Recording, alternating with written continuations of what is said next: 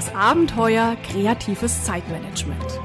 Von und mit Cordula Nussbaum. Buchautorin und Expertin für kreativ-chaotisches Selbstmanagement.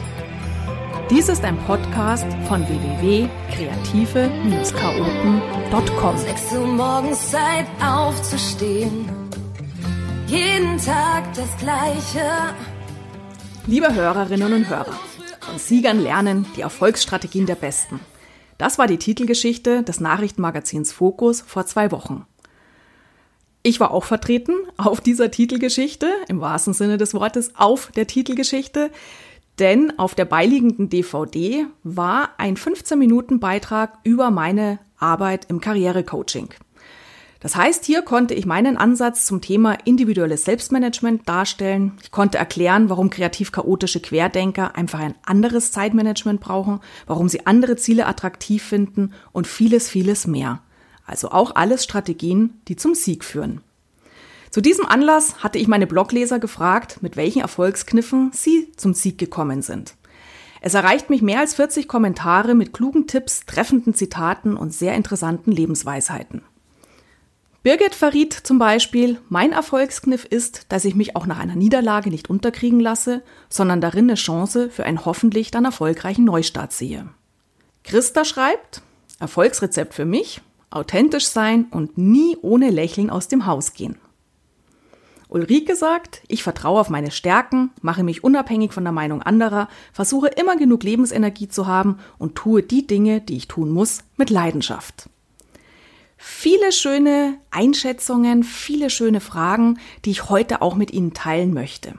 Zum einen können Sie diese Inspiration natürlich nachlesen in meinem Blog unter www.kreative-chaoten.com und vor allem möchte ich Sie heute motivieren, selbst mal drüber nachzudenken, was macht Sie erfolgreich? Was sind so die, die Siegerfaktoren, die Erfolgsfaktoren in Ihnen? Noch ein bisschen Anregung, in welche Richtung Sie jetzt gleich denken können mit der Übung, die ich Ihnen heute mitgebracht habe. Im Fokus-Magazin kamen auch Prominente aus allen Lebensbereichen zu Wort. Sportler wie Franz Beckenbauer oder Maria Höfel-Riesch, aus der Wirtschaft die Marion Schiek, Personalchefin der Deutschen Telekom und Martin Winterkorn, Vorstandsvorsitzender der VW AG.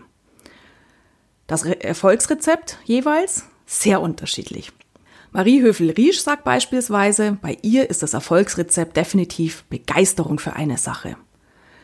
Franz Beckenbauer führt auf die Frage nach seinem Erfolg neben Talent und Willen auch Glück auf.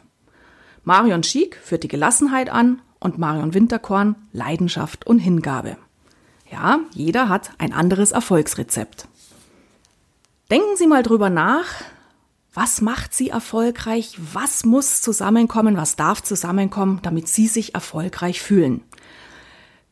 Manchmal ist ja das Wort Erfolg ein bisschen negativ belastet, ja, und viele verbinden damit, ja klar, erfolgreich sein heißt ein dickes Auto haben, eine fette Villa und Ferienhäuser rund um die Welt, aber das ist überhaupt nicht richtig. Erfolg, rein vom Wort her, steckt ja mit drin das Wörtchen folgen. Das heißt, Erfolg ist schlicht und ergreifend ein völlig neutrales Resultat. Wir können jemanden heilen, dann ist der Erfolg die Gesundheit. Wir können Dinge verkaufen, dann ist der Erfolg der Umsatz. Wir können faulenzen, dann ist der Erfolg die Erholung. Wir können trainieren, dann ist der Erfolg die Medaille oder aber auch das ausgeschüttete Adrenalin und Dopamin, wenn Sie beim 10-Kilometer-Lauf über die Sieger, über die Ziellinie traben. Lösen Sie sich also von den gängigen Erfolgskriterien und überlegen Sie mal, wann fühlen Sie sich erfolgreich. In meinem Buch Bunte Vögel fliegen höher finden Sie auf Seite 74 eine kleine Übung dazu. Die funktioniert wie folgt.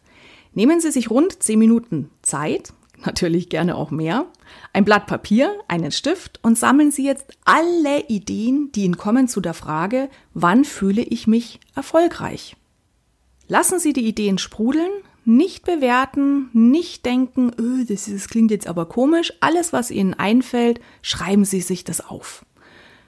Erst im nächsten Schritt können Sie jetzt für sich persönlich eine kleine Beurteilung durchführen. Das heißt, vergeben Sie mal Schulnoten bei dem Sie sagen, dieser Erfolgsbringer, dieser Glücksfaktor, wie wichtig ist der für mich? Gebe ich dem eine Eins für super wichtig? Ja, wenn ich das machen kann, da fühle ich mich erfolgreich, da fühle ich mich glücklich. Oder eine Sechs, wo Sie sagen, okay, habe ich jetzt zwar aufgeschrieben, aber wenn ich drüber nachdenke, ist es mir doch gar nicht wichtig. Im nächsten Schritt überlegen Sie dann, wie gut leben Sie diesen Glücksfaktor Erfolgsbringer momentan schon aus. Vielleicht sagen Sie, ja, das lebe ich schon sehr viel aus, dann vergeben Sie eine Eins. Wenn Sie sagen, oh Mann, ist mir wichtig, aber irgendwie tue ich momentan überhaupt nichts dazu, dann geben Sie sich eine Sechs. Und dann überlegen Sie sich, welche Ideen, welche Strategien, welche ersten Schritte Sie daraus für sich ableiten. Sie werden merken, wie viel Spaß diese Übung macht und welche Motivation dadurch freigesetzt wird. Viel Freude mit dieser Übung und ich freue mich natürlich total, wenn Sie Ihre persönlichen Glücksfaktoren auch gerne im Blog posten. Ich freue mich auf Ihre Siegergeschichten. Alles Gute und bis zum nächsten Podcast, Ihre Cordula Nussbaum.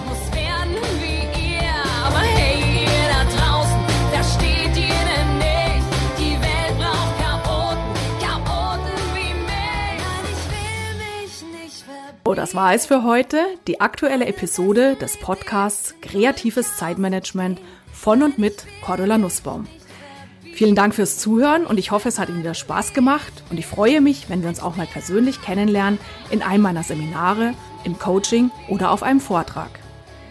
Die Inhalte dieses Podcasts können Sie natürlich auch vertiefen mit meinen Büchern und Hörbüchern, die Sie mit Widmung persönlich signiert bei uns direkt auf der Website bestellen können. Alles Gute und die besten kreativ-chaotischen Wünsche für einen entspannten Alltag. Ihre Cordula Nussbaum.